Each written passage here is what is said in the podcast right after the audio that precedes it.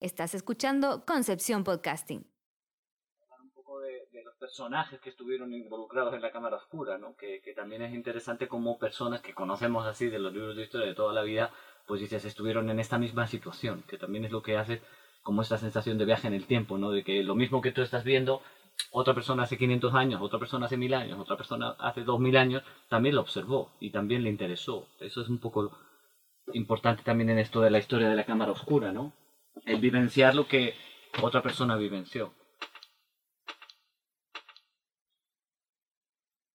Bueno,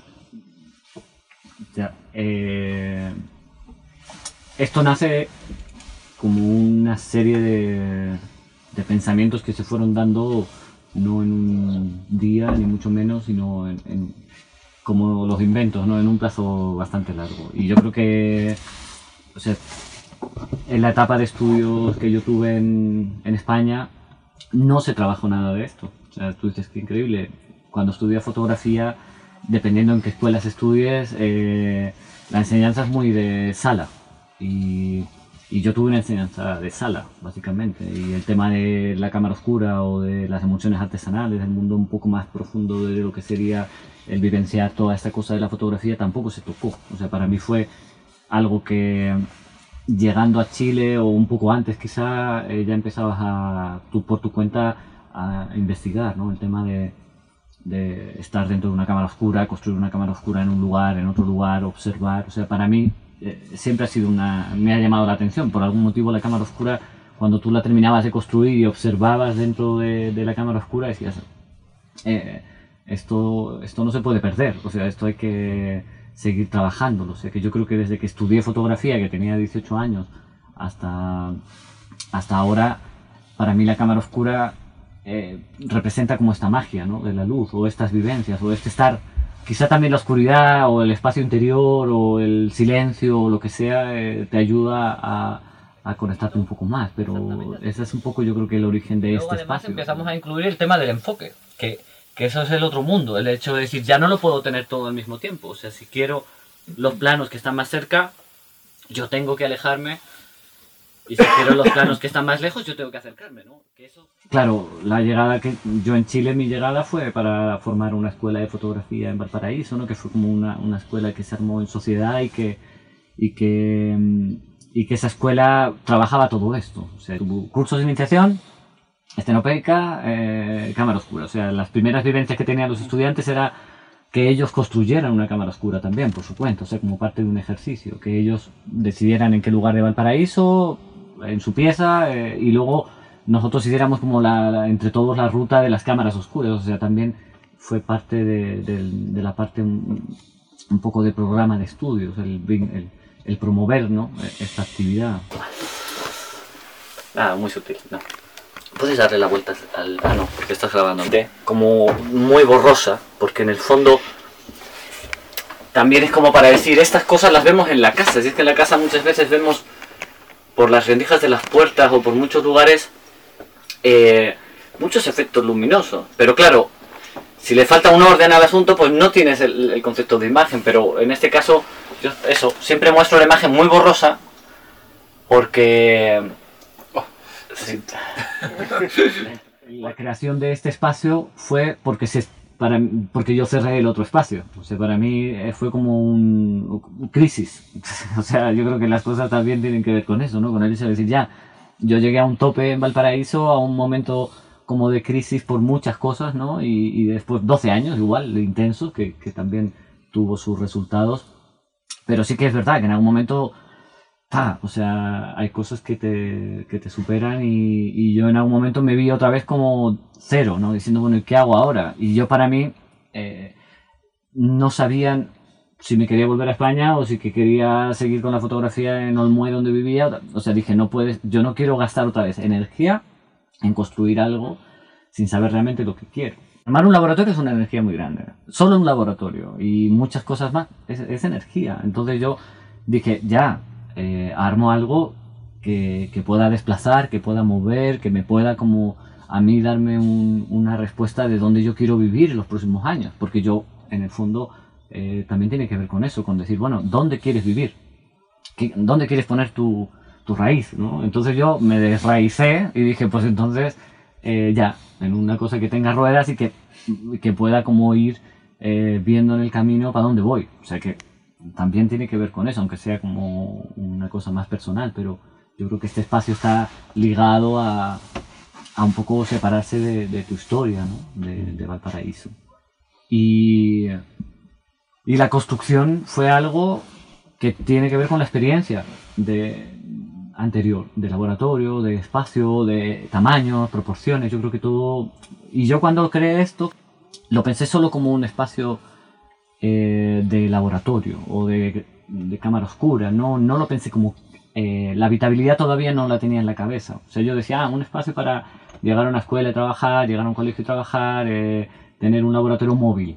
Y de ahí en ese tiempo dije, no, no, yo tengo que hacer algo que puedas tener una cama, un espacio cómodo, una buena cocina, eh, que puedas eh, invitar a personas y que, y que crees un pequeño como sala de clases, que por lo menos, o sea, de ahí se fue dando un poco la idea de hacerlo crecer eh, un poco más y armar un espacio de vida y de trabajo.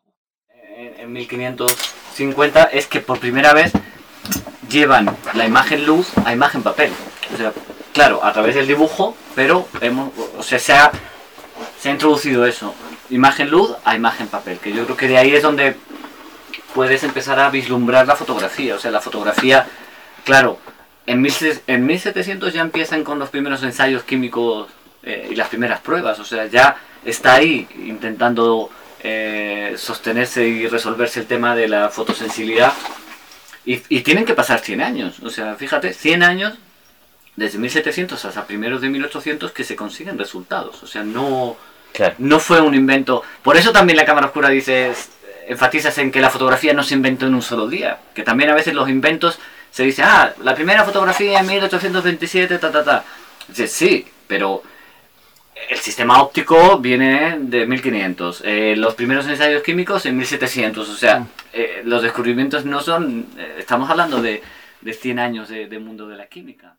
El tema de, de espacio privado a espacio público ha sido lo más complejo en la construcción, porque claro, eh, una casa rodante que es privada es completamente diferente. La- el baño, eh, la zona de ducha o la zona de cama eh, está todo más eh, a la vista y yo necesitaba la prioridad es que esto pasara piola, como se- así como que cuando tú vayas a un colegio esto sea un espacio como de trabajo. De la parte casa quede como más oculta, como si queramos. Que luego me he ido dando cuenta que a la gente le encanta que uno viva aquí. O sea, también eso. Yo al Sí. principio no decía nada. Eh, vives, eh, tal, pero ahora dices, es bonito. Eh, los niños son impresionantes. O sea, te, te abren todo, te preguntan todo. ¿Y dónde duermes? ¿Y dónde tal? O sea, y tú dices, qué bien, porque al final es una ganancia que yo al principio la, la ocultaba. Y ahora veo que la gente, eh, el que sea tu espacio privado, siempre que está como la cosa en orden, eh, lo valoran más todavía, porque les parece entretenido que estés viajando, que estés viviendo y que estés trabajando, no sé. Y de hecho yo cuando partí con esto de la cámara oscura era, o sea, claro, siempre has trabajado para estudiantes de fotografía, en la universidad o de periodismo o de cualquier, pero siempre con fotografía. Y tú ahora te enfrentabas a público en una plaza. Porque además el, yo salí de Valparaíso con 35 lucas, así, vamos de viaje, la media travesía, el presupuesto cero, o sea, llegué ahí a Punta de Lobos y hay que trabajar, o sea, también eh, a lo mejor es más, eh, no sé, ese es el mundo del viaje también, que dices, oye, hay que financiarse, hay que financiarse, y el tema eh, de la cámara oscura es mi herramienta principal que tengo, o sea, es mi, mi- es lo que tengo ahora y, y necesito financiarme, entonces eh, fue como un, un choque, porque para yo no, al principio me abres, lo pones todo bonito, pones carteles, pones lo que tú quieras, no entra nadie, no entra nadie, o sea, tú, eh, la disposición que tú pongas es importantísimo. Yo al principio, lo- por mucho que quisiera, me quedaba aquí sentado y afuera lleno de gente, pero nadie entra, porque es difícil ese- esa cosa de, de vendedor ambulante, ¿me entiendes? O sea que al principio yo no la tenía y ahora sí la tengo. O sea, ahora yo, dices, llego a una plaza y, y entre que hay conversas, en que ta, ta, ta, enganchas a la gente y ya la gente entra con confianza. Y, o sea, que también es, eso yo creo que es el aprendizaje más importante que yo he tenido ahora. El, el salirme del área solamente de, de- sala de clases y ponerme en un parque público o en una plaza de un pueblo y ser capaz de, invitar a la gente y que entre. Y además luego la gente sale despidiéndose con abrazos, con sus mails, con... O sea, ¿por qué? Porque valió la pena. O sea, que, que yo creo que también es, el, es lo que tú tienes como... Porque no estás vendiendo nada. O sea, no, no es lo mismo a lo mejor un carro de comida que un carro con experiencias. Y en este caso, al final te das cuenta de que dices, ah, también es bonito vender experiencias porque las personas, eh, cómo te lo agradecen es diferente. Y eso te llena completamente. ¿eh? O sea, de hecho, yo si sigo haciendo sesiones de cámara oscura es porque veo que a mí eh, me trae satisfacción. O sea, y me trae todo. Yo en este momento no necesito nada en cuanto a... O sea, esto de la cámara oscura me está manteniendo mi viaje. Es que me- y me mantiene no solo mi viaje, sino que me llena de toda la gente que voy conociendo,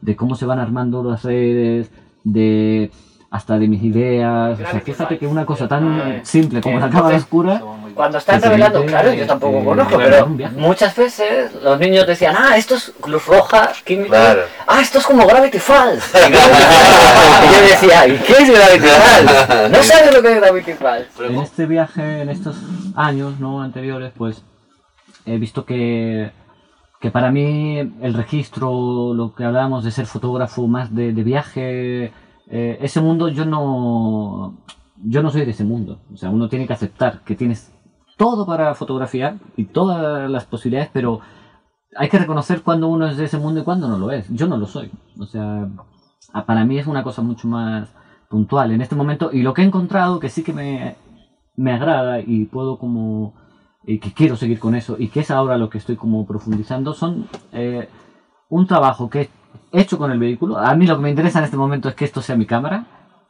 hago fotografía digital y tengo mi cámara pero al final lo, lo planteas como puro registro para redes o para tu publicidad o sea o para sí a lo mejor en algún futuro todas esas imágenes arman algo pero para mí hoy en día lo digital es registrar el viaje, sí, pero eso no le doy tanta importancia. Pero sí, lo que está haciendo el carro es lo que estoy eh, valorando, como una cosa personal. O sea, yo creo que fue un tiempo, yo tuve como a lo mejor uno o dos años navegando por diferentes formatos de encuentro con la fotografía. Y, y ahora estoy en un momento donde digo ya, aparta todo, todo, los- las otras cosas que, que son, sí, son interesantes, hay buenos resultados, pero y concéntrate solo en algo que puedas eh, sostener para empezar, o sea, que tú puedas realmente llegar a profundizar, porque a mí lo que me interesa en este momento es profundizar, me estoy quedando con una manera de fotografiar, con unas técnicas más concretas y con una y con una relación con el paisaje eh, de, lo, de lo agreste también. O sea, a mí me gusta esto de ya eh, cordillera, volcán o montaña y lluvia y la vivencia, como el habitar la cámara tres días, cuatro días. Eso me, eso me parece también parte de la foto, o sea, el que tú vivencias eh, ese paisaje también, eh, ese viento, ese frío, el, el carro, ¿no? Que no se para de mover. así. Entonces yo ahora estoy como buscando lugares, también desde la soledad, porque quizá también ahora estoy en un momento más solitario de mi vida. Entonces para mí irme a un lugar donde no hay nadie y donde estoy cuatro días así en, en mi mundo, también es parte de la fotografía. El tema del retrato es el otro mundo, porque cuando tú estás viviendo en una ciudad como, como tu ciudad, pasas por encima de todo, no sé, es diferente la relación con, con- con mucha gente que está en la calle. Y cuando estás viviendo en la calle, tú eres uno, yo tengo que pedir agua, yo tengo que estar todo el rato también pendiente, duermo acá y, o sea, entonces dices, qué bueno, porque han salido muchos retratos de personas que, que en el fondo los haces porque ya tienes una confianza con esa persona. O sea, no es que le digas, ya, venga, te hago un. No, ya han pasado varios días, entonces dices, ah, eh, oye, te hago un retrato. O, ella, o esa persona te incluso te dice, ¿por qué no me haces un retrato? Si esto es una cámara, no sé qué. O les Como que, entonces, también estoy en esa otra disposición, porque también podrías fotografiar. ah, eh, esto podría ser una, un- una máquina de retratos continua, y tampoco se trata de eso, de ir fotografiando ahí, clac, clac, clac, sino decir ya, prefiero que, que sean experiencias que yo pueda decir quién es esta persona, o, o que me llene por ese otro lado, ¿no? Estás escuchando Concepción Podcasting.